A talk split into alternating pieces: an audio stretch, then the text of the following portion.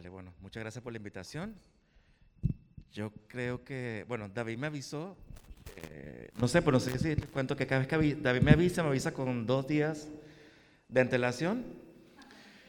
Yo creo que por primera vez David me avisó con dos semanas con tiempo y dije, bueno, el impacto fue un poco menos, ¿no? El, el, susto que me dio, pero bueno, como dice Gemma, siempre es un sustico que da subirse acá y sobre todo hablar en nombre de Jesús y en nombre de Dios. Entonces, eso lo que da mucho más temor, ¿no?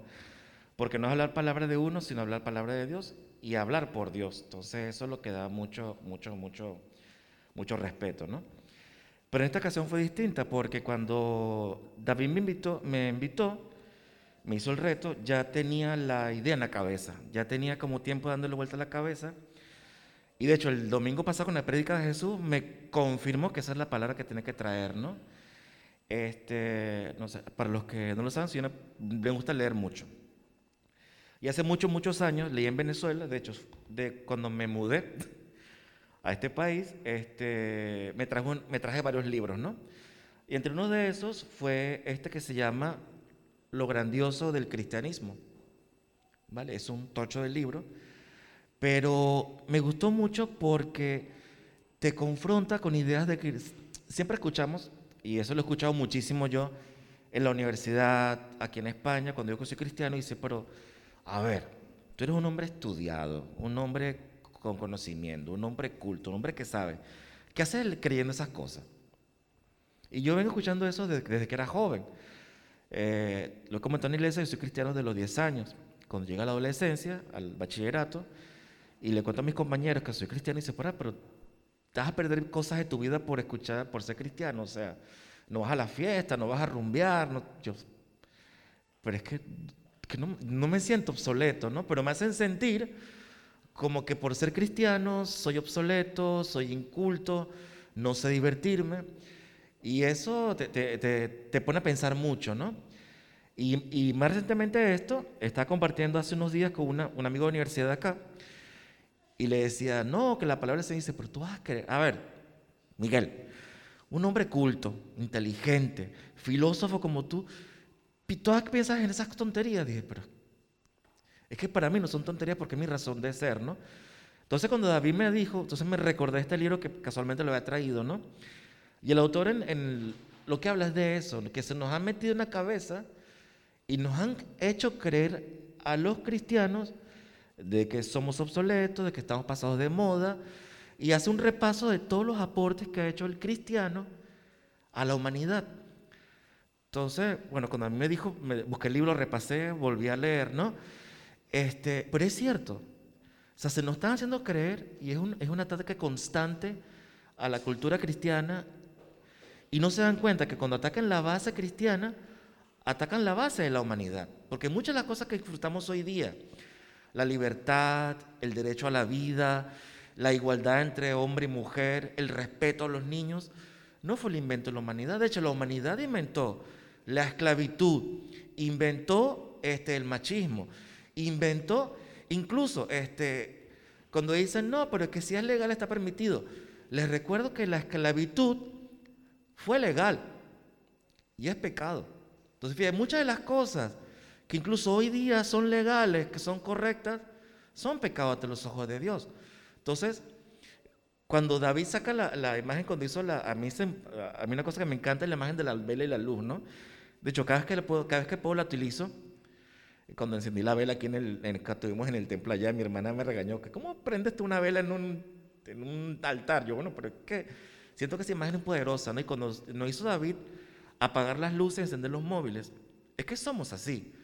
Somos una vela que traemos luz a la humanidad. Y estamos trayendo luz a la humanidad. Y la humanidad lamentablemente está en oscuridad y es nuestro deber y es nuestro llamado traer esa luz, ¿no? Entonces, de cierta forma, podemos considerar, bueno, el título de la semana del estudio pasado era a través de, de mí, ¿no? Yo creo que es una continuación de ese estudio para que veamos lo que hace Dios, lo que hace Dios a través de nosotros, o sea, a través de Él. Y es Colosenses 1.16, vamos a llegar ahí, ese es el plato fuerte del final, ¿no? Pero bueno, este, ¿a qué me refiero con eso la buena luz? Eh, cuando se refiere a, alumbrar, es traer luz, ¿no? Iluminar. Yo creo que en una, en una ocasión, no sé si también lo, lo, he comentado acá, que yo tuve un sueño, ¿no? De que yo tuve un sueño que estaba en oscuridad y no, había una gran luz a mi alrededor y sentía que ese era Dios, ¿no? Pero estaba Dios detrás de mí. Entonces Dios me decía, volteate, y yo miraba mi corazón, mi pecho, y veía algo de oscuridad en mi pecho. Y me daba miedo. Entonces Dios me decía, pero volteate, y me llamaba por mi nombre, y yo no quería, ¿no? Porque no quería que esa oscuridad que había en mí, Dios la viera. Entonces a mí eso me impactó muchísimo, porque para hacer luz tenemos que primero ser limpiados por dentro y sacar toda la oscuridad que tenemos dentro de nosotros y para que podamos brillar. Y otra cosa que también este me... Otra imagen que a mí me impacta mucho, ¿no? Es que mm, siempre yo me imagino la vida cristiana como una casa, ¿no? Una casa que siempre está oscuridad y entra una persona con una lámpara, ¿no? Y va iluminando. Entonces cuando entra, entonces, y Dios es esa luz, ¿no? Que cuando entra en tu vida que está en oscuridad, ilumina primero el hall, entras el pasillo e ilumina. Y vas, y a medida que vas pasando la casa, vas trayendo luz con la lámpara. Entonces entras al salón e iluminas el salón. Como vas como encendiendo luces. Entras a la siguiente habitación, enciendes otra luz. Y así. Pero Dios es muy caballeroso y muy respetuoso. Dios no va a iluminar ningún área de tu vida que tú no le permitas que Él entre e ilumine. Entonces un poco mi, mi pre-llamado, este prólogo, es para que seamos, para hacer luz, tenemos que traer esa luz dentro de nosotros. Y es un proceso que cuesta. De hecho, soy cristiano de los 10 años y uno dice, no, pero es que los 10 años, no, es una cosa en mi vida que tengo que mejorar, cambiar, iluminar, ¿no? Porque todos estamos en ese proceso. Este, y yo creo que cuando Cristo venga, como dice la canción, va a conseguir van en proceso de reconstrucción, ¿no? Porque áreas de nuestra vida que tienen que ser cambiadas. Así has, nacido en cuna de oro, que es nacido el cristiano, o te has convertido una semana antes de que Cristo venga. O sea, todos estamos en ese proceso. O sea, no se desanimen porque todos estamos en ese, en ese llamado. ¿no? Y yo, por supuesto, para predicar la palabra, siempre le pido permiso Señor y le pido perdón porque yo me siento indigno de llevar su palabra. ¿no? Digo, Señor, habla tú a través de mí porque yo con todos mis errores, con todas mis faltas, con todas mis debilidades que, que tengo yo como ser humano, me has escogido a mí para llevar tu palabra, ¿no? A mi, a mi familia. Este, y un poco por allí, ¿no? Bueno, comenzamos con el primer versículo, ¿vale? Eh, que está en Mateo 5, 16. Bueno, te lo pone, yo lo tengo aquí escrito. Eh, Jesús lo dijo. Le dijo Jesús, aquí en Mateo 5 está Jesús en dando el sermón del monte, ¿vale? Y estaba Jesús en el sermón del monte. El sermón del monte es uno de los, eh, los predica de Jesús más famosa. De hecho, hay un libro que se llama El Sermón del Monte que está muy bonito, se lo pueden leer, porque te explica paso a paso lo que quiso decir Jesús en ese Sermón del Monte. Y es impactante. Y en esa parte Jesús le dijo a sus discípulos, los que estaban ahí reunidos, le dijo las siguientes palabras. Le dijo, de la misma manera, dejen que sus buenas obras brillen a la vista de todos, para que todos alaben a su Padre Celestial. Fíjate que dice que brillen todas tus buenas obras. A veces uno se pregunta cómo uno puede predicar o llevarle la palabra a otra persona y dice, bueno, pues es que no tengo tanto conocimiento de la palabra, no cuento los versículos en la Biblia. Eh, spoiler, yo para buscar versículos utilizo mucho Google porque yo la memoria la tengo fatal. Así cuando me dicen, no, ¿dónde está el pasaje ese que dice algo así? Uy, déjame buscar porque no sé que me tengo hermanos cristianos que tú te le dices, hermano, esta palabra, no, ese es filipense, no sé qué cosa, primero de colosense, yo, Dios le dio una buena memoria privilegiada, a mí no me la dio, me dio otros dones, pero bueno, eso es un don, ¿no? Pero dice buenas obras o buenas acciones. A veces nuestras buenas acciones hablan mucho más que nuestras palabras. De hecho, recordemos que cuando estuvo Jesús en el ministerio aquí en la tierra, sus tres años, Jesús llevaba la palabra y se enfrentaba muchísimo con los fariseos y con los eh, religiosos de la época. Y tanto los comparaba como sepulcros blanqueados, o sea, tumbas. O sea, tumbas muy bonitas por fuera, pero por dentro podredumbre, ¿no? Entonces la gente muy religiosa puede decirte unas cosas, decirte, no, no comas cerdo, no comas esto, no comas aquello, pero su vida, su día a día, daba mucho que decir. Y un poco el reto de, Jesús a sus discípulos es que sus buenas obras, las cosas buenas que ustedes hacen, resplandezcan y hablen por vosotros. Y es así, porque muchas veces, y a mí me lo han dicho, ¿no? Que a veces les impactaba mi forma de ser que, pues, las cosas que yo puedo hablar. Entonces, ¿pero qué tienes tú? Yo, no tengo nada especial, yo por esto, ¿no? Y a veces, pero no son buenas obras como hace el mundo en la calle, en la humanidad, que hace buenas obras para que te desgraben de la, de la renta, o hace buenas obras para que la gente vea lo bueno que eres, sale en televisión. No, hemos hecho una cena para recaudar este, dinero por los niños pobres de tal ciudad. No, hagamos buenas obras desinteresadas. Eh, hacer la compra a una persona, ayudarla a cruzar la calle, o sea, cosas pequeñitas que hagan impacto, ¿no? Pero bueno, ¿cómo conocemos esas buenas obras? Eh, dice segunda de Timoteo, de Timoteo eh, 16, 17, dice lo siguiente. Toda la escritura, o sea, toda la Biblia, esta que está acá, es inspirada por Dios. O sea, toda la escritura, de hecho, lo salimos en la EDS el curso pasado. Fueron unos libros escritos por muchos años, por muchas personas distintas, de diferentes clases sociales, este, y todos escribieron, y cuando el libro se juntó, es increíble la, la armonía que tienen todos los libros y cómo se complementan un libro con el otro. O sea, todo lo que tenemos aquí está escrito por Dios. Y es inspirada por Dios y es útil para enseñarnos lo que es verdad.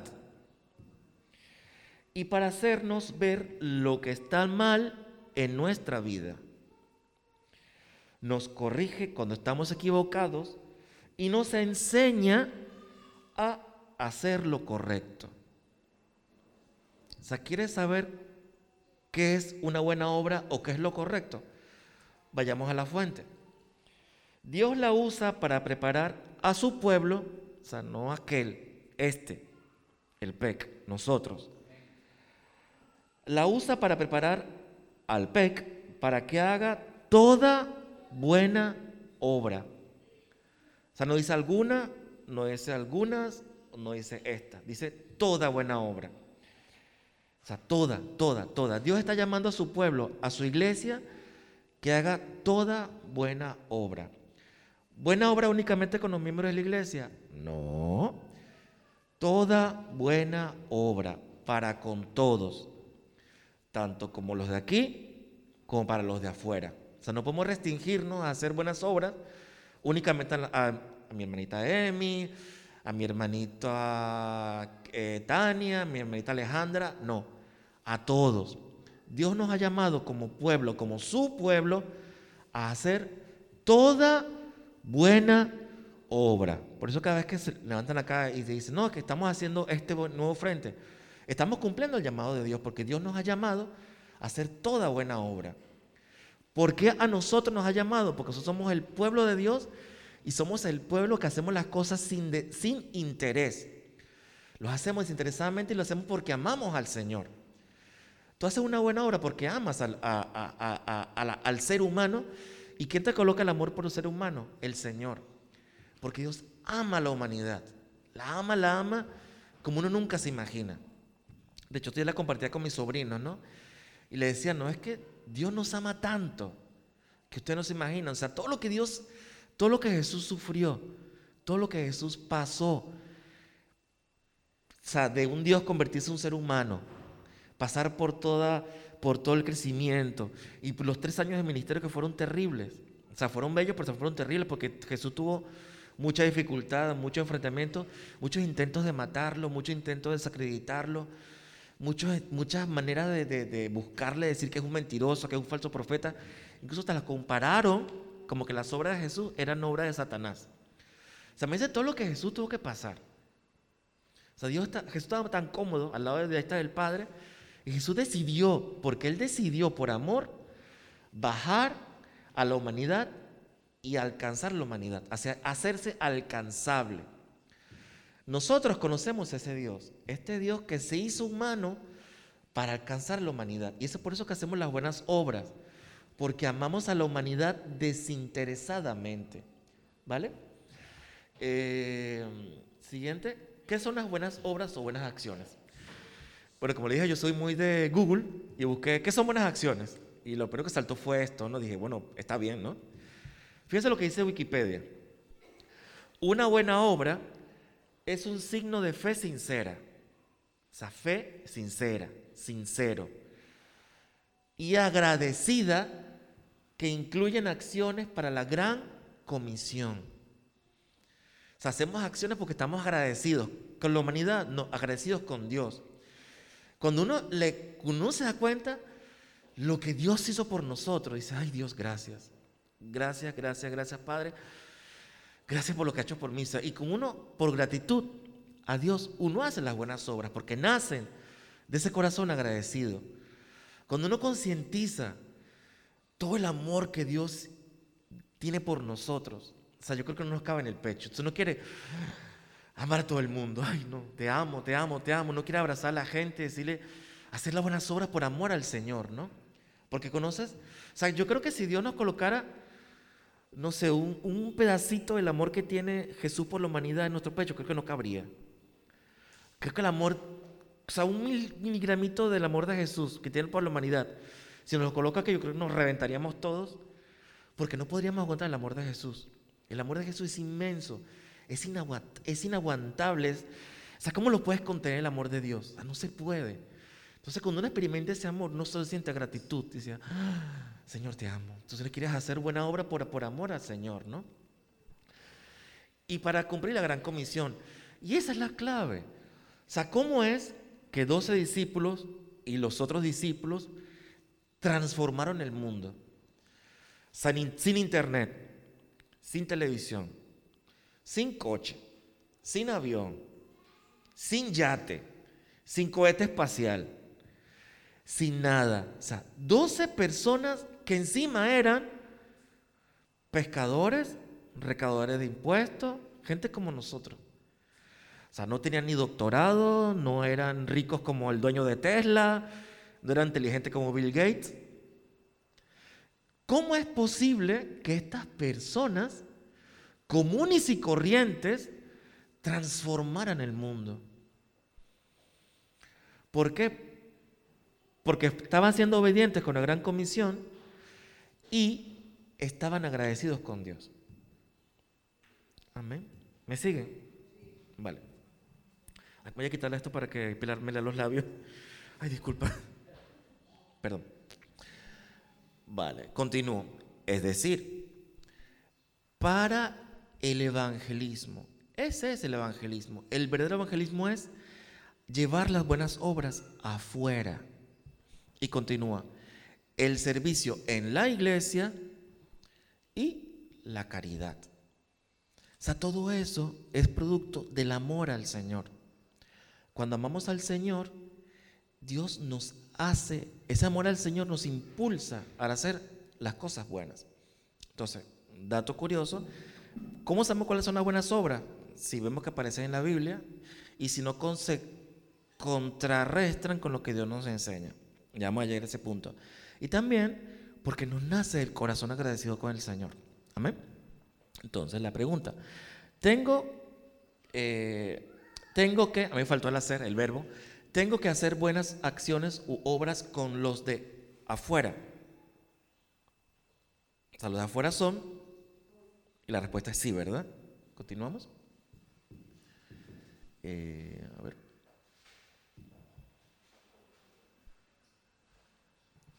La respuesta es sí. Tenemos que hacerlas porque tenemos el mandato de hacer buenas obras para los de afuera, para que ellos las vean. Entonces, nuestras buenas obras son esa vela en la oscuridad. O sea, cada vez que hacemos una buena obra, aunque te parezca pequeñita, esa buena obra trae, esa buena obra trae luz. Quizás no, obra todo, no, luz no a todo el mundo, pero sí a nuestro alrededor. Entonces imagínense que se encendieran cada vez más y más, más velitas, ¿no? O sea, hubiera menos oscuridad, ¿vale? Eh, sí. Aquí, tengo tres ejemplos de las buenas obras que Jesús trajo a la humanidad. Primero trajo el concepto de familia. En Génesis 2.23, no lo traje porque voy a leerlo aquí en la Biblia, ¿no? Por eso no está en las pantallas. Génesis 2, del versículo 23 al 24, fíjese lo que dice. Fíjense lo que dijo Dios cuando creó, este, no, lo que dijo Adán cuando Dios creó a Eva de la costilla, ¿no? Al fin exclamó el hombre, o sea, Adán, esta es hueso de mis huesos y carne de mi carne. Ella será llamada mujer porque fue tomada del hombre. Esto explica por qué el hombre deja al padre y a su madre y se une a su esposa y los dos se convierten en uno solo. Fíjate que Dios no creó a la mujer del pie, ni del pulgar, ni el meñique, ni de la cintura, ni, no, Dios la creó de aquí, o sea, de aquí, de aquí, de la costilla del hombre. Y más adelante dice de que Dios ordenó a, a, a a la humanidad, que fueran, que procrearan y que sojuzgaran el mundo en familia. Se fíjense, el ser, ese concepto de familia que conocemos hoy día viene en la Biblia.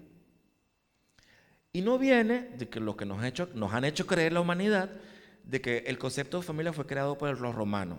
Pues no, señores, el concepto de, la familia no fue creado ni por los romanos, ni fue creado por los griegos. O sea, es una trola que nos ha mentido. Incluso algunos filósofos pensaban que el matrimonio tenía que ser un contrato de, de creo que de 5 o 3 años. O sea, firmamos un contrato y dice, bueno, y a los cinco años vemos si renovamos. Y a los cinco años vemos si renovamos. O sea, fíjense que era un contrato que tú firmabas con una persona y a ver si, nos, si seguíamos el contrato se lo disolvíamos. Y anteriormente el concepto de familia era únicamente un medio para procrear o para ganar este poder público o político en una, en una civilización. Entonces, este concepto que dice, no, que la familia fue creada por los romanos, por los griegos. No, el concepto de familia viene de la Biblia. El concepto de familia que hoy día este, quieren destrozar con el matrimonio, aquí me, aquí me voy a meter un punto álgido, me van a perdonar, ¿no? Pero el concepto de matrimonio entre personas del mismo sexo no está bien, porque Dios le dice, varón y hembra, y el matrimonio es entre un varón y una mujer. El matrimonio no es entre hombre, hombre o mujer o mujer. Está mal. Pero ¿qué es lo curioso de esta, gente? Con toda la agenda esta que anda por ahí hoy día. Que el matrimonio puede ser entre hombre y mujer. No. Entonces fíjense una cosa. Están defendiendo algo y están luchando por algo que Dios instituyó. Y después dicen que la Biblia es un libro obsoleto. O sea, ¿entienden la, entienden la ilógica? Están defendiendo un concepto de matrimonio que ellos atribuyen de ellos. No, el concepto de matrimonio viene de la Biblia. Y el concepto de, esto, de lo que disfrutamos hoy día como familia, viene de esta escritura. De esta palabra que la gente dice que es obsoleta, que no sirve para nada, que es anticuada. No, señores, la Biblia es el concepto del término de familia. ¿Vale? Otro concepto que tiene la humanidad el concepto de amor romántico. En Cantares 2.9, el libro de Cantares es muy curioso porque es una carta de amor entre dos, un hombre y una mujer.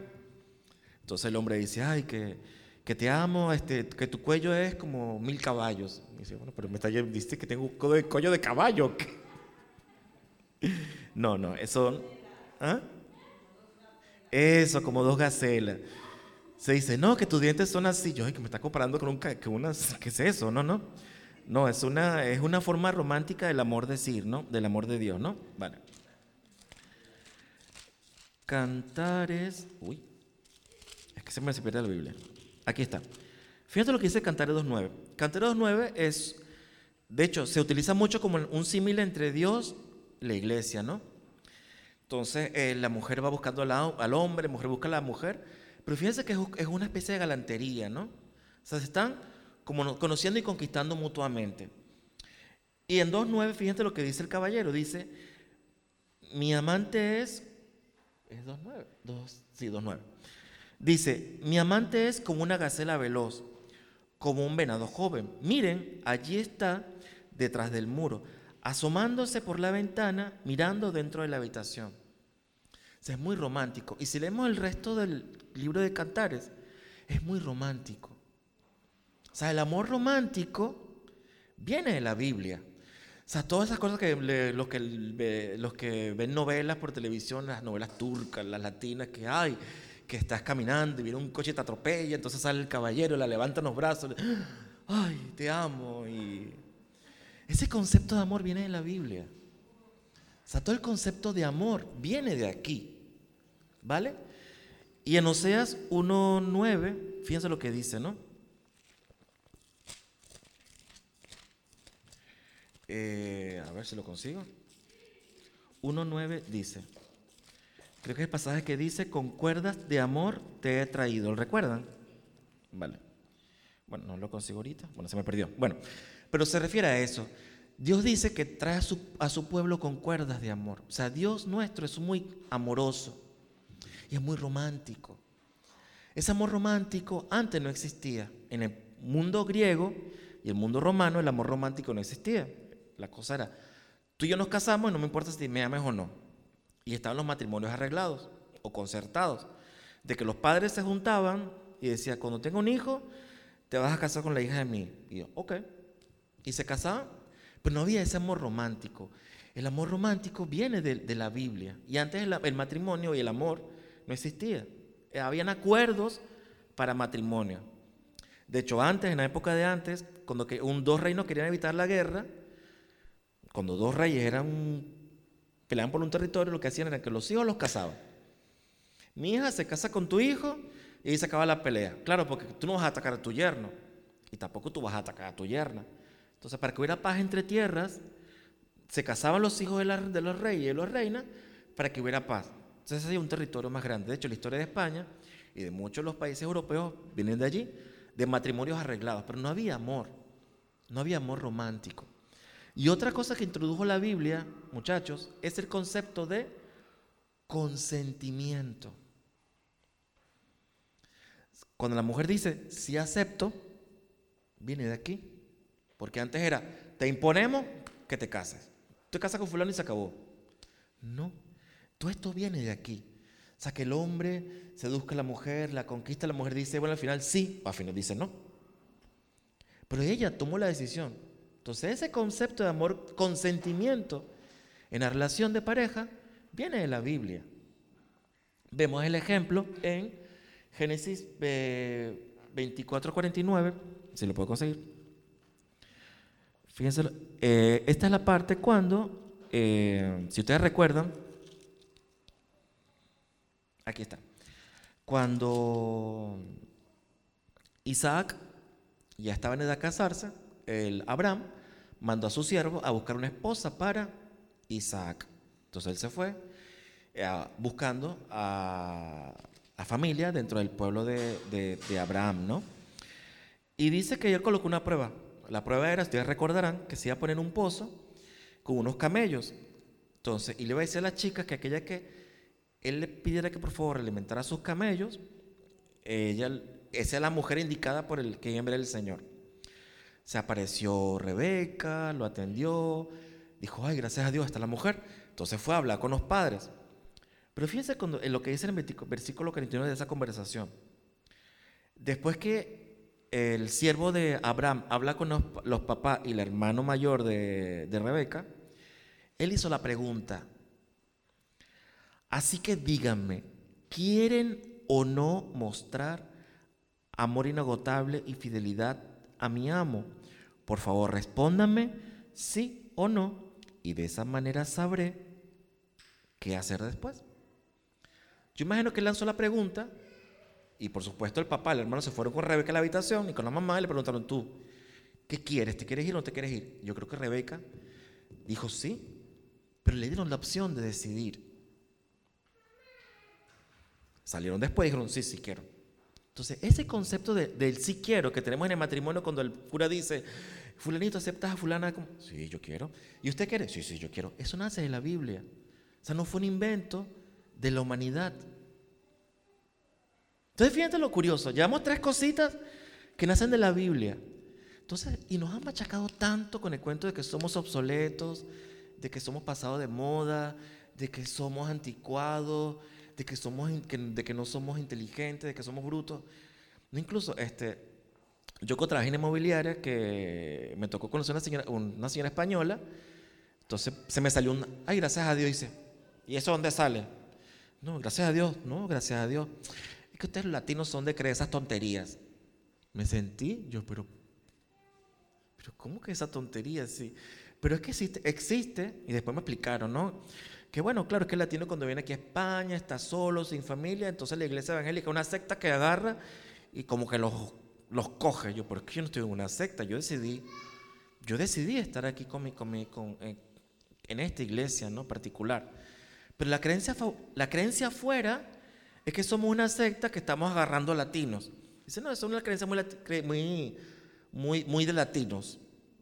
Yo me sentí tan humillado de que me hiciera que yo estaba queriendo una cosa por ser latino, ¿no? Entonces que decían que los evangélicos lavamos la cabeza de los latinos que vienen aquí y les comemos el coco y los secuestramos y los llevamos a nuestra iglesia, que no es así. Yo creo que ninguno de los que está aquí viene por obligación. O sea, los niños que no, no tienen otra opción, ¿no? Pero ya después decidirán si quieren seguir viniendo o no. Pero es eso, o sea, no, entonces me sentí tan humillado de que me dijeran que yo me habían lavado el cerebro para, para meterme evangélico. Dije, no, pero es que, que- me lavó el cerebro. O yo, estoy, yo estoy clarito en, en- en mi ecuación, ¿no? Eh, vamos a Gálatas 3.28, ¿no? Eh, Gálatas 3.28 dice, ahí está, ya no hay judío ni gentil, esclavo ni libre, hombre ni mujer, porque todos ustedes son uno en Cristo. Entonces fíjate una cosa interesante, ¿no? Que hoy día nos han metido también en la cabeza el tema del feminismo y el machismo y la igualdad. No, eso tampoco es un concepto nuevo. O sea, el tema del feminismo, el tema de la igualdad, o sea, no se lo están creando la gente de hoy. Eso también estaba en la Biblia. O sea, ese, este concepto de igualdad entre hombre y mujer, entre judío, judío era el pueblo judío, y los gentiles son los que no eran judíos. O sea, para Dios, la gente judía y la gente que no era judía era igualita. O sea, si era judío o no era judío para Dios, no le importaba porque era el ser humano. Y no le importaba ni tu condición social, si eras rico o eras pobre, o eras esclavo o eras el Señor, o si eras hombre o si eras mujer, porque para Dios todos somos uno. Y en Cristo somos uno. Fíjense, y esta gran verdad inspiró muchos cambios en, nuestra humanidad hoy día. El cristianismo también ha traído muchas otras cosas. Eh, la siguiente lámina, por favor. Esta verdad inspiró. Fíjense, este es un extracto de la declaración de la creación de los Estados Unidos de, de América en el año 1776. Y fíjense lo que escribieron en esa carta, que es antigua, ¿no? Dice, sostenemos como evidentes, o sea, evidente, o sea, es una prueba evidente que se puede comprobar, estas verdades, que todos los hombres son creados iguales. ¿De dónde leímos eso? De la Biblia, ¿verdad? O sea, eso no fue un invento de Jefferson ni los demás. No, esa Biblia la sacaron de la Biblia, de que todos somos iguales. ¿Y qué más está en esa declaración? Que son dotados, dotados por su creador. Por eso esa nación es tan, esa nación es grande por eso. Porque cuando eh, su acta de nacimiento dice que todos los hombres americanos son creados por Dios. O sea, la humanidad. O sea, reconocieron un papel escrito en una ley que Dios es nuestro creador. Que son dotados por su creador de ciertos derechos. O sea, estos derechos no es que, como se nos ha hecho creer, no, que la reivindicación de la mujer vino porque una mujer. No, esos, esos derechos vienen de, de la Biblia que el Señor nos dio. La igualdad, la dignidad, el respeto al ser humano, vienen de la Biblia. Y dicen, están la vida, la libertad y la búsqueda de la felicidad. La vida, derecho a la vida. O sea, ¿con qué derecho? Me pregunto. Uno, una pareja, por así, por decir únicamente a la mujer, una pareja puede decidir, si la mujer está embarazada, decir, no, abórtalo. Esa es una vida. Tú no tienes derecho sobre la vida. Ese ser humano, aunque tenga una semana de gestado, es una vida. Y nadie, ni su padre, ni la mujer, ni la mujer diga, este es mi cuerpo, puede decir que esa vida no. Ese no es tu cuerpo. El, el cuerpo que está allí no es tuyo, es de la persona que está dentro de ti. No tiene derecho sobre ese cuerpo porque no es tuyo, no te pertenece, es tu hijo, sí, pero este cuerpo que está aquí, esa vida es de Dios. Porque Jesús dijo, yo soy el camino, la verdad y la Si la vida es Jesús, entonces ¿qué es lo que vas a matar tú dentro de ti, mujer, si estás pensando en abortar? Estás enfrentando a Jesús directamente. Y saben lo que muchos estudios nos dicen, que muchas mujeres cuando abortan después de eso, sufren muchísimo. Sufren mucho, mucho, mucho porque sienten que han hecho algo, algo horrible. Porque han matado una vida. Aunque tenga una semana, es una vida. Todos tienen derecho a la vida, hasta el niño que no ha nacido. Por eso me parece aborrecible cuando se escucha en, los congresos. No, que es a partir de la cuarta o de la sexta la 28 de semana 28. No, desde el momento que se... Exacto. O sea, no, el momento en que se unen y se crea esa vida, esta vida está allí. Y no tenemos derecho atentar contra esa vida. Y voy un poquito más allá, los ancianos, o la gente que dice, no, este, el abuelo está ahí, no sé qué cosa, vamos a desconectarlo. O sea, ¿con qué derecho lo vas a desconectar? O hace unos días, que escuché en no sé qué país de Latinoamérica, que una persona decidió quitarse la vida ya. No, bueno, desconéctame que me morí. O sea, tú no puedes atentar contra la vida, ¿no? La libertad, la abolición de la esclavitud vino de la Biblia también. En Estados Unidos, hasta esa época, tener esclavos era legal. Y estará bien, bien visto tener esclavos. No, que la igualdad vino de los griegos. No, señores. Los griegos tenían esclavos. Los griegos, que tanto a la gente hoy día le gustaba alabar, no, que la, cultura griega, la filosofía griega trajo libertad a la humanidad. No, señores. Los griegos, para que sepan, tenían esclavos. Los griegos hablaba de ciudadanos, el buen ciudadano y el mal ciudadano. Y únicamente el ciudadano que importaba era el hombre. No era importante ni la mujer ni el niño. La mujer no tenía voz ni voto, la mujer era un, era un objeto. Y los niños, si el niño salía deforme o le faltaba algo, no sé qué cosa, no mataban sin más, sin ninguna consecuencia. Entonces, a los griegos que la gente le gusta tanto ay, qué bonita la cultura griega, qué, avanzados eran para la época. No, señores. Eran asesinos. No respetaban a la mujer, no respetaban a los niños. Y tampoco importaba la felicidad del otro. Importaba la felicidad de ellos como sociedad. Otro documento. Eh, en la Declaración de los Derechos Humanos de las Naciones Unidas, es redactado en el año 1948, es un documento extenso, y por supuesto le han metido mano a transformarlo. Hola David. Fíjense lo que, en resumen, lo que dice esta carta, ¿no? Y que hoy día la ha modificado tanto que ya no se reconoce. Dice, todos tienen derecho, es un derecho de todos, a la libertad de conciencia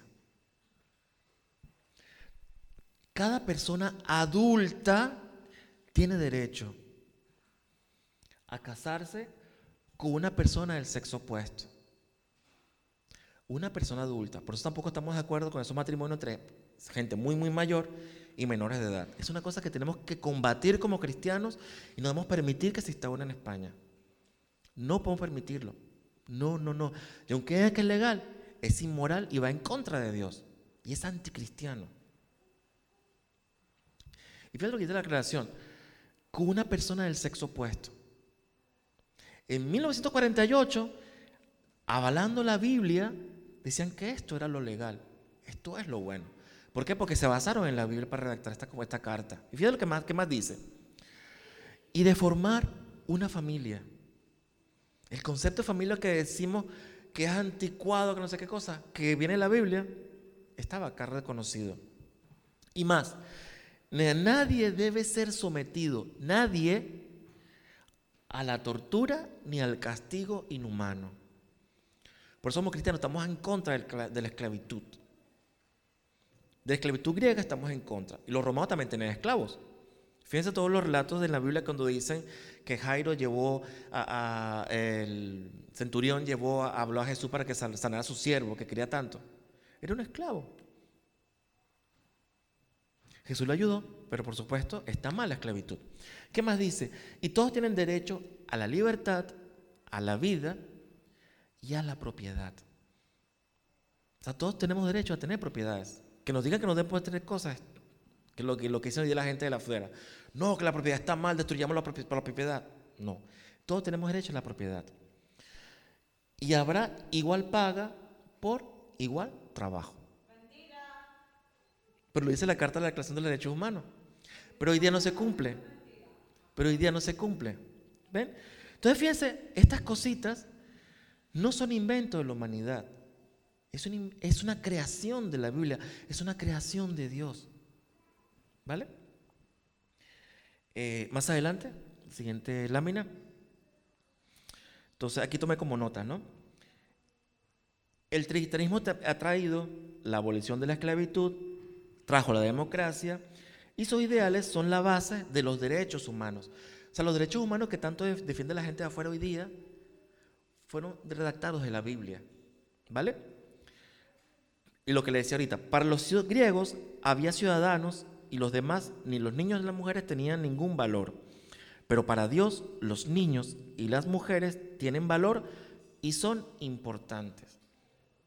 Y tenemos ejemplos de eso. Eh, durante el ministerio de Jesús en la tierra, las mujeres estaban fueron puestas en valor. No no le dio valor ni el, igual, ni el feminismo, ni la igualdad, ni nada. Solamente el amor y el respeto genuino. Eh, lo que le decía, todo esto vino con la Biblia, vino con Jesús, vino con Dios.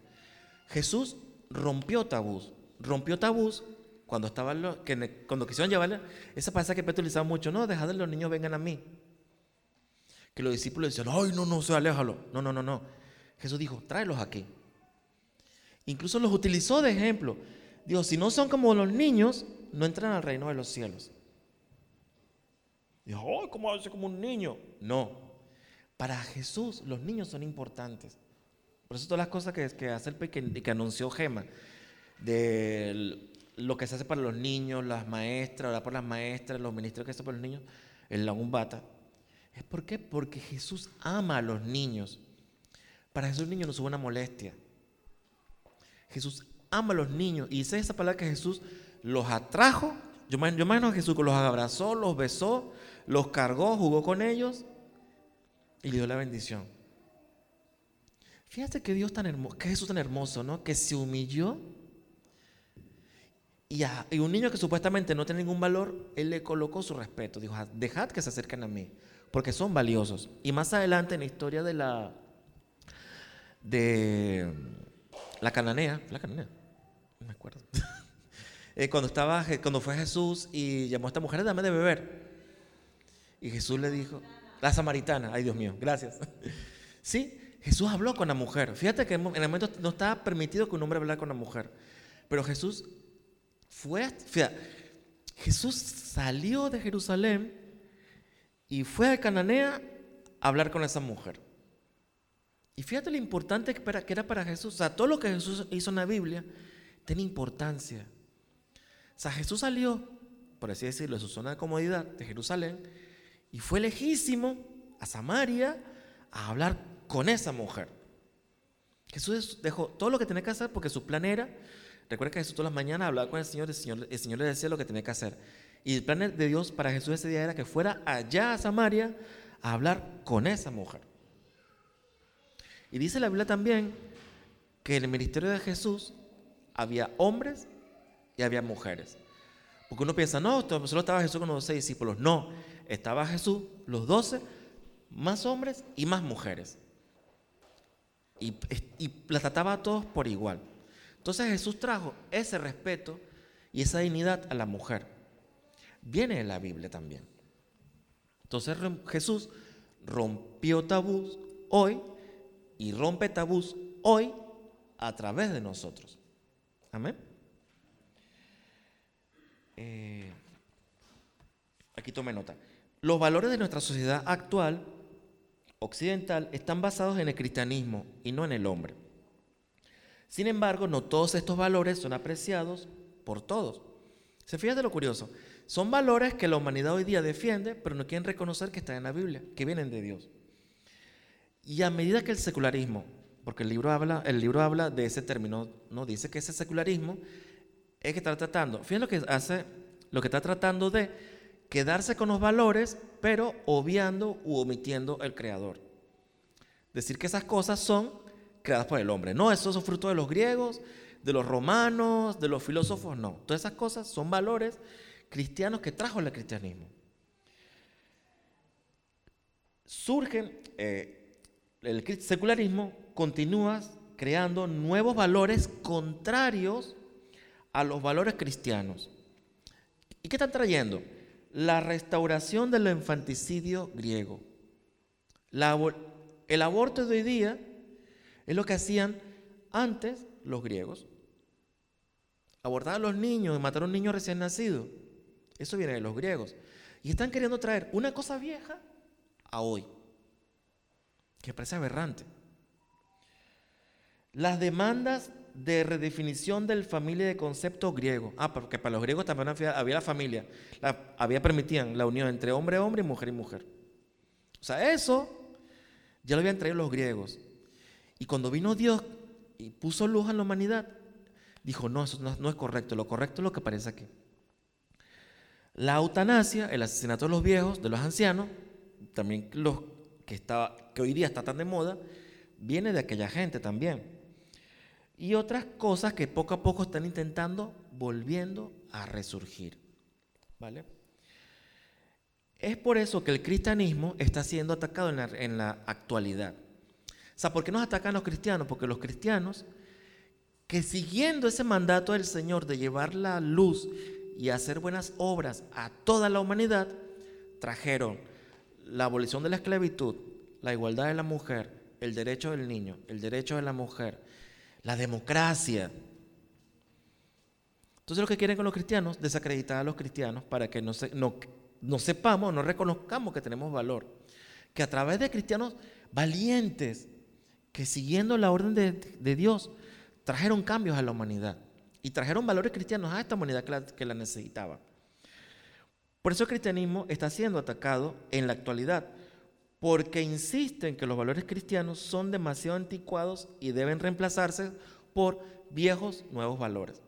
Entonces estamos viendo un resurgimiento de valores viejos, pero por supuesto para poder instaurarlos tiene que acabar con el cristianismo. Por eso es que el cristianismo está siendo tan atacado hoy día. Por eso nos tachan de incultos, nos tachan de ignorantes, nos tachan de fábulas de viejas, de que seguimos fábulas de viejas, nos tachan de que somos sectarios. ¿Saben la cosa? Nos desacreditan para que el mensaje cristiano quede desacreditado. Eh, pero ¿qué dice a todo esto que dice la palabra? Primera de Corintios 1 al 18 dice, el mensaje de la cruz sea, esta cosa que ah, estoy hablando ahorita, la libertad, del amor cristiano, la familia, el matrimonio entre hombre y mujer, fíjate lo que dice, es una ridiculez para los que van rumbo a la destrucción. Ellos no se dan cuenta que destruyendo estos valores cristianos estamos llevando a la humanidad a la destrucción. Dicen, no, ay, entonces, ay, pero es que antiguamente mataban a los... Mm, hablan de la Inquisición.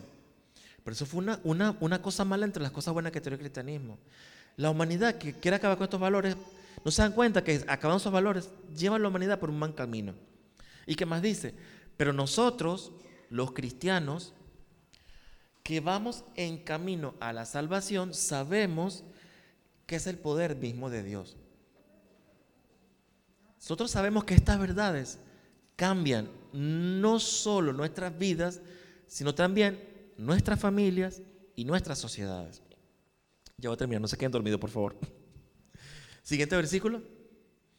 Isaías 29, 14. Fíjense lo que dice Isaías, que supuestamente es muy antiguo, ¿no? La sabiduría de los hombres desaparecerá, pasará, y la inteligencia de los inteligentes desaparecerá. O sea, hoy día lo que se hacen ser, lo que se llaman muy inteligentes, no lo son tanto. No lo son. Los sabios dicen, porque a veces uno, pone, uno pone la televisión y te horroriza así las cosas que escuchan, ¿no? No, que los niños son niños y las niñas no son niñas. Y usted, el año pasado, hace dos años fue un, fue un rollo, ¿no? Porque decía que había eh, niñas con pene y niños con vulva, que eso no es así. O sea, biológicamente el hombre es hombre y la mujer es mujer. Pero ¿qué es lo que dice la humanidad hoy día? No, si un niño puede ser niña, una niña puede ser niño. Y esas cosas, familia, se le están enseñando a los niños en el colegio. Y en el bachillerato también. Porque a mis sobrinos les han dicho, ah, Gian, que es el, el, hijo de mi hermana Ana. A mi, niña, a mi sobrino de 5 años le han dicho en el colegio que está bien que un niño se pinte las uñas y que use falda.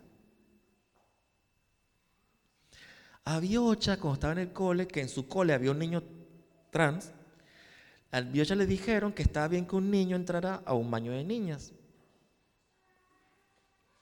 En la ESO le están diciendo a los chicos de bachillerato que este, está bien que si no eres mayor de edad que tengas relaciones sexuales y que experimentes con hombre y con mujer. Dígame que si eso no es aberrante. O sea, yo tiemblo porque yo tengo niños pequeños, sobrinos pequeños, y le están metiendo esa cosa en la cabeza a los niños pequeños. Entonces, cada vez que Ana me cuenta y Dulce me cuenta, yo tiemblo. Y digo, Dios mío, las cosas que le están metiendo en la cabeza a estos niños. Yo cuando estaba en la edad de 18, lo de Jorge Abraham, que Dios me lo bendiga, yo no pensaba esas cosas. Yo pensaba en los Thundercats, en los Transformers, en qué sé yo, Superman. Pero a mí que me metiendo en la cabeza que un hombre es hombre, una niña puede ser niña, un niño puede ser niña, que, que pero ¿qué es eso? Y eso es lo que los sabios le están enseñando a nuestros niños. Por eso la educación cristiana en esta iglesia es tan importante, porque van a ir por los niños. Por los niños de esta iglesia viene Satanás. Y va a querer transformar sus mentes, porque sabe que los niños están formando sus criterios, formando sus valores, y va a querer desde la educación, fíjense la educación, va a utilizar la educación para transformar la mente de los niños, y muy especialmente los niños, los mentes de los niños cristianos. Y es nuestra obligación, como tíos, como padres, como abuelos, como tutores, como maestros, enseñar a los niños las verdades, porque esta gente con esas verdades van rumbo a la destrucción. O sea, van rumbo, dan derechito. Y si no evitamos esto, esto va a ir peor. La otra vez escuchaba en, internet una, una, chica de derechas, ¿no? Que la chica decía, que la chica no es cristiana ni siquiera, pero ella decía, es que los homosexuales no se dan cuenta que si van con ese rumbo, van a cubar con los niños, o sea, no va a haber o sea, porque dos hombres no pueden tener un niño y dos mujeres no pueden tener un niño. Vamos a, vamos a hacer una humanidad anciana sin niños, o sea, sin capacidad de reproducirse. ¿Y qué fue lo que dijo Dios al principio? Id y reproducíos. O sea, fíjense lo, macabro de todo esto, ¿no? ¿Verdad? Eh, ¿Eso ya lo dije? Vale. Entonces, por supuesto, por eso insisto, Insisto, yo lo vivo yo como tío porque siempre que hablo con mis sobrinos, les, pregunto a mí, ¿cuál es que te enseñaron? Ay, tío, tal cosa. ¿Y tú qué crees? que está mal, tío. Ah, vale. ¿Te pintas las uñas? No, tío, no. Ah, vale. ¿Vas a usar falda? No. Ah, vale. Ya me quedo tranquilo porque sé que están bien educados, ¿no? Pero esa es una labor nuestra como padres, como tíos, como abuelos. Más adelante dice en 2 Corintios 10 del 3 al 5. O sea, ¿cómo combatimos como cristianos desde nuestra trinchera como, familia cristiana esas nuevas verdades. Dice la palabra. Este es Pablo, Pablo hablando a los corintios, ¿vale? Todos somos humanos, pero no luchamos como lo hacen los humanos.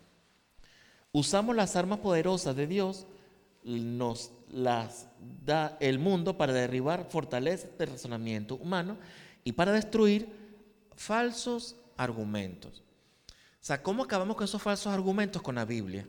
Cuando vamos regreso a la Biblia, podemos argumentar con la verdad la mentira. O sea, la verdad es la única medio, la única herramienta para acabar contra esos falsos argumentos. Y ahí dice más, dice, destruimos todo obstáculo que impide que la gente conozca a Dios. ¿Por qué Satanás, odia eh, la familia? ¿Por qué Satanás odia a las mujeres? ¿Por qué Satanás odia a los niños? Porque para Dios son importantes. Y esto odio y Dios hasta, y Satanás hace todas estas cosas porque así obstaculiza que la gente conozca a Dios. Nosotros trayendo verdad al mundo, estamos ayudando a la gente a ir al Creador. Eh, otro pasaje en 1 de Timoteo 4, creo que está ahí, dice, en los últimos tiempos, dice la palabra, algunos se apartarán de la verdadera fe, seguirán espíritus engañosos y enseñarán y enseñanzas que provienen de demonios. Sea, todas estas cosas que estoy, les he comentado, el aborto, la homosexualidad, el matrimonio entre hombre y mujer, la esclavitud, todas esas cosas son enseñanzas de demonios. O sea, por eso como cristianos no podemos apoyarlas, no podemos permitirlas que entren en nuestra familia y en nuestros niños. O sea, los niños, por favor, hay que cuidarlos. Por favor, por favor, cuida a los niños porque el Satanás viene por ellos. A transformar la cabeza y hacerles creer cosas que no son. Y hacerles creer, no chicos, es que esas cosas que te enseñaron, no, no, no, no están bien, están fuera de moda. A mí de 14 años me dijeron lo mismo. No, chicos, eso, que yo era cristiano de los 10 años. No, no, no, esas, te vas a perder la vida por creer esas cosas. Yo, pero es que para mí no es perder la vida. Incluso hoy día, pero es que te estás perdiendo de vivir cosas. Yo, pero ¿qué me estoy perdiendo yo? No, por salir por ahí de fiesta, tomar, no sé qué cosa, bailar, porque para mí eso no es pérdida. O sea, yo gano más descansando durmiendo. Pero la gente, y de hecho ayer hablé con un amigo que me decía que él me dice que porque trabajo de lunes a sábado, dice yo porque quiero trabajar, no sé qué, estoy una edad, eh, una, edad que puedo trabajar porque más adelante la, pues, no sigue trabajo. No, pero es que te estás perdiendo la vida. Yo digo, ah, pero para ti, ¿qué es concepto de vida? disfrutar. Yo, pero, pero ¿qué para ti disfrutar? No, bueno, salir de fiesta, tomar no sé qué cosa, bailar. Digo, que para mí eso no es vivir. Para mí vivir es pasar tiempo con mi familia, pasar tiempo con mi hermano, compartir, ir al cine. Para mí vivir es eso, descansar en casa, ver una peli con mi sobrino, o sea, digo, los cristianos, la gente de afuera tiene conceptos distintos. Para ellos esta vida no es nuestra, es perdernos lo, bueno que tiene la vida. Señor, la vida no tiene nada bueno. Se los adelanto. A los niños, que le van a decir mucho, que le van a decir mucho que esa trola, no, que si ustedes son evangélicos se van a perder cosas en la vida. No se están perdiendo nada. No se pierden nada. Y lo que el mundo ofrece afuera no es bueno. No es bueno. No es bueno ni es gratificante. No es bueno. No es bueno, no es bueno, no es bueno. ¿Vale? Este, segundo Timoteo 9, de 9 al 10, dice, debido a que predico esta buena noticia, aquí está hablando Pablo, fíjense Pablo, estaba batallando con eso desde los primeros años del ministerio que él tuvo. Desde el siglo I estaba, o sea, todas esas cosas en las que batallamos hoy día, el aborto, el infanticidio, la esclavitud, el maltrato a la mujer, ya las combatió Pablo. O sea, llevar, o sea, que estaba, estaba trayendo Pablo luz a la oscuridad, batallando con, la buena, con el Evangelio. ¿Y qué fue lo que dijo Pablo? Y que podemos decir nosotros hoy día como cristianos. Debido a que predicamos estas buenas noticias, estas que están aquí, sufrimos y estamos encadenados. Sufrimos y estamos encadenados. Incluso hasta nos quitan la voz. Cuando queremos otra opinión, ah, este es un evangélico, que se calle, que no hable. O sea, nos encadenan. Y Pablo, por decir esas verdades, los encadenaron. ¿Vale? Pero la palabra de Dios no puede ser encadenada. Aunque callan a un cristiano, saldrán dos cristianos más que van a decir lo mismo. Por eso el cristianismo se propagó tan rápido, porque estas son verdades y la verdad no puede ser detenida. Su Dios dio el camino, la verdad y la vida. Jesús no puede ser detenido. Por más que la humanidad trate e intente acabar con el cristianismo y acabar con nosotros, porque piensa que se acaban con nosotros, acabarán con la verdad. De hecho, hemos escuchado testimonios que lo han traído aquí los hermanos del ministerio, que hay pueblos donde el cristiano no puede decir que es cristiano, que los persigue y los matan. Que gracias a Dios a este punto no hemos llegado todavía en España. Pero podemos llegar a ese punto, que por cristianos nos persigan y nos cierren las iglesias por ser cristianos. Porque creen que acabando con los cristianos van a callar la verdad. Y la verdad no puede ser detenida. Porque se encadenan, a nosotros saldrán otras personas a predicar la palabra. Si encadenan a nosotros, a Noel, a Dana, a Johanna, van a salir Dana, Daniel, Joel, todos los niños a predicar la palabra. Por eso es importante que ellos conozcan la palabra del Señor, con nuestras buenas acciones, con nuestros ejemplos, con nuestras palabras, porque lo que le enseñamos a los niños hoy, cuando nosotros nos metan presos y nos van a meter presos, es lo que son los que van a salir a predicar la palabra del Señor. No, mi mamá y mi tío no pueden hablar, pero puedo hablar yo por ellos. Y la verdad es esta. ¡Pum!